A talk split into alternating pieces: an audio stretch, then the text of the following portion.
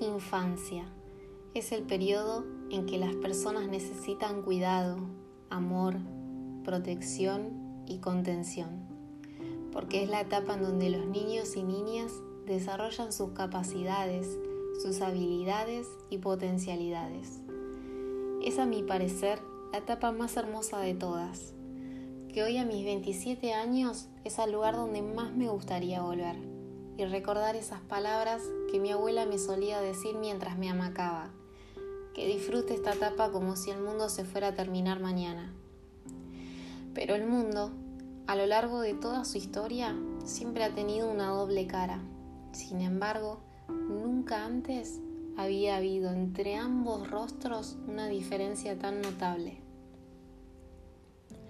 Hoy en día ya no hay solo niños y niñas jugando en la plaza hay niños y niñas viviendo en ella, comiendo en ella, sufriendo el desamparo, sufriendo de frío, de miedo y de hambre.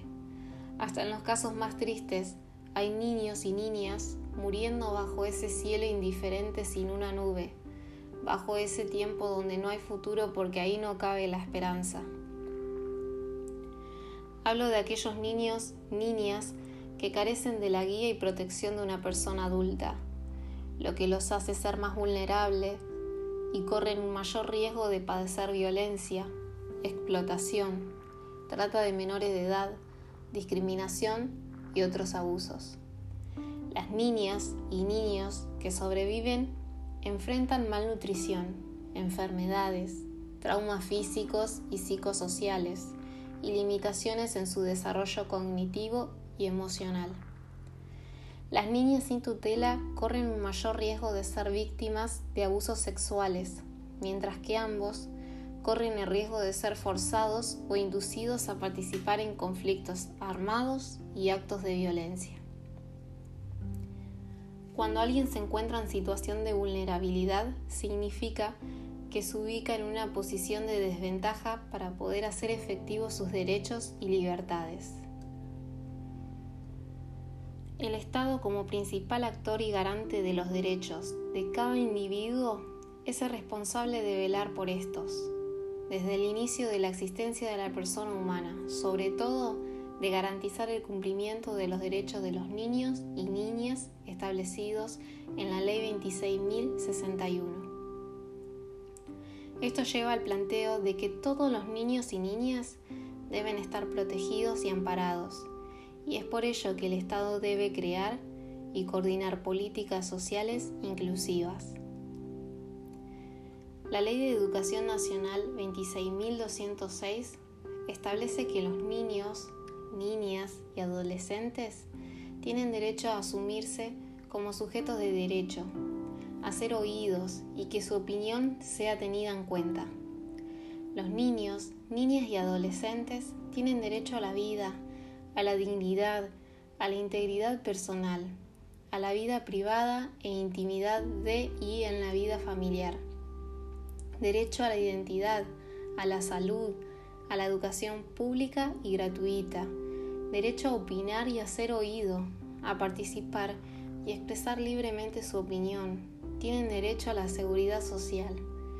En la ESI, la perspectiva de niñez y adolescencia refuerza la noción de que ellos y ellas deben ser cuidados y acompañados por los adultos. Se fortalece de esta manera la visión de niños y niñas y adolescentes como sujetos de derechos, con capacidad de participar, ser escuchados y no discriminados por ningún motivo. Esto significa que se reconocen las necesidades de los niños, niñas y adolescentes como derechos exigibles interpelando al mundo de los adultos a intervenir en cuanta oportunidad se evidencie que los derechos están siendo vulnerados. Una famosa frase de Piaget dice que solo la educación es capaz de salvar a nuestras sociedades de un posible colapso, ya sea violento o gradual. Solo la educación nos muestra y nos enseña a cómo ser resilientes en los momentos más difíciles de nuestra vida. Solo la educación es capaz de transformar las realidades. Lescano María José sostiene que la literatura es una herramienta indiscutible de ayuda para que el niño y niña en determinado momento pueda poner en palabras lo que le está sucediendo. El arte como facilitador de la expresividad seguramente permitirá al niño y niña verse, pensarse, criticarse, relacionar unos hechos con otros y arribar a ciertas conclusiones. Al leer, desarrollan una actividad psíquica y se apropian de lo que leen, deslizando entre sus líneas sus deseos y angustia. La lectura les permite de alguna manera elaborar sus conflictos, en especial los abandonos y la ausencia de los padres. También les abre paso a la imaginación y les permite reconocer los vínculos con los otros, descubrir las propias posibilidades y capacidades y conjeturar un proyecto de vida superador de tanta adversidad. En el encuentro con los libros se puede ofrecer a los niños, niñas y adolescentes la idea de que entre tantos cuentos y poesías, alguna obra puede ser capaz de decirle a ellos algo en particular, de abrirles la esperanza, de recobrar la autoestima. Que los niños y niñas se empapen de obras literarias construye el puente ideal para que se reconozcan como sujetos de derechos. Leer es un arte, pero arte que no es un espejo donde se refleja la realidad, solo que es un martillo para darle forma a lo que vemos. Los docentes, como integrantes de la institución literaria encargada de generar el canon literario que refleja la sociedad en un tiempo determinado, debemos ejercer como mediadores de lectura material de calidad que le permitan a nuestros alumnos y alumnas poder ser creadores de pensamientos propios, que ayuden a desterrar antiguas ideas que propician la desigualdad para que en un futuro el canon literario que se está gestando en su transitar por la escuela sea el reflejo de una sociedad mejor.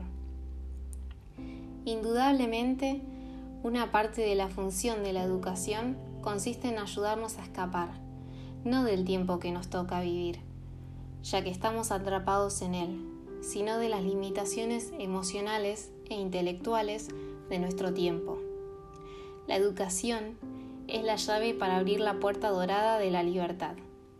Nuestros alumnos hasta quizás se olviden nuestras palabras, pero jamás olvidarán cómo los hicimos sentir.